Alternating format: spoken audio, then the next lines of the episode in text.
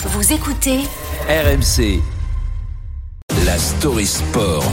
La Story Sport avec vous, Maxime Montiou. Bonjour. Bonjour Rémi, bonjour Estelle, bonjour, Bonjour. à tous. La Coupe du Monde de rugby commence dans un peu plus d'un mois. On le sait, le 8 septembre. Le 15 de France entame aujourd'hui sa série de matchs de, matchs de préparation au programme euh, l'Écosse à 16h. Le sélectionneur Fabien Galtier va aligner une équipe remaniée sans les cadres habituels. L'occasion pour deux petits jeunes de se montrer. Oui, exactement. Il s'appelle Louis Biel Biarret et Émilien Gaëton et ils rêvent de disputer le mondial qui commence dans 34 jours. Ils viennent d'avoir 20 ans. Rémi, vous faisiez quoi à 20 ans? Moi, j'étais en fac d'histoire à Lille et j'étais très loin de, de- de disputer une Coupe du Monde. Clairement. Eh ben moi, j'irais comme une âme en peine euh, dans une fac de droit. Voilà. C'est pas du tout fait pour moi. Mais pour eux, comme euh, pour Laurie à l'époque, eh ben rien n'est impossible.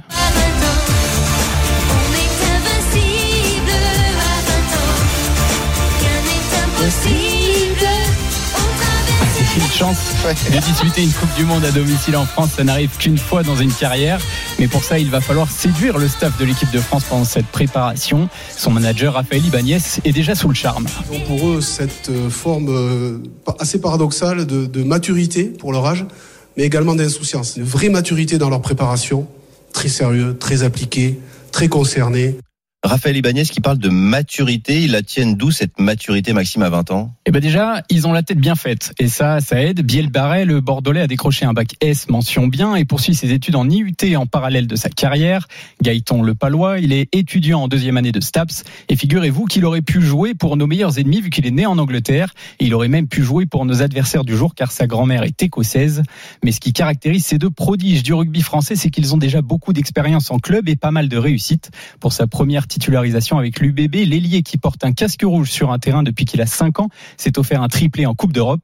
Le centre de la section paloise a lui inscrit 14 essais cette saison, de quoi en faire le meilleur marqueur du top 14 avant ses 20 ans. Maxime, il y, a, il y a une question quand même qui se pose ce matin. À cet âge-là, nos deux garçons ne devraient-ils pas plutôt évoluer dans une catégorie de jeunes plutôt que dans le 15 de France A, équipe A? Eh ben si bien sûr, et c'est ce qui était prévu parce qu'ils auraient dû disputer le championnat du monde U20 en Afrique du Sud au début de l'été, mais Fabien Galté a préféré les surclasser, les rapatrier avec lui, et sans eux, eh ben leurs potes des U20 ont remporté la compétition pour le plus grand plaisir du Bordelais.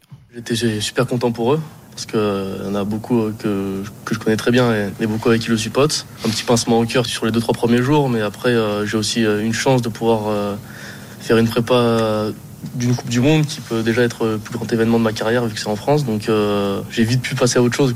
Et autre chose, c'est donc cette première sélection cet après-midi. C'est l'occasion de marquer des points auprès du sélectionneur parce que pour l'instant, les Bleus sont 42, mais Fabien Galtier doit rendre une liste de 33 joueurs le 21 août.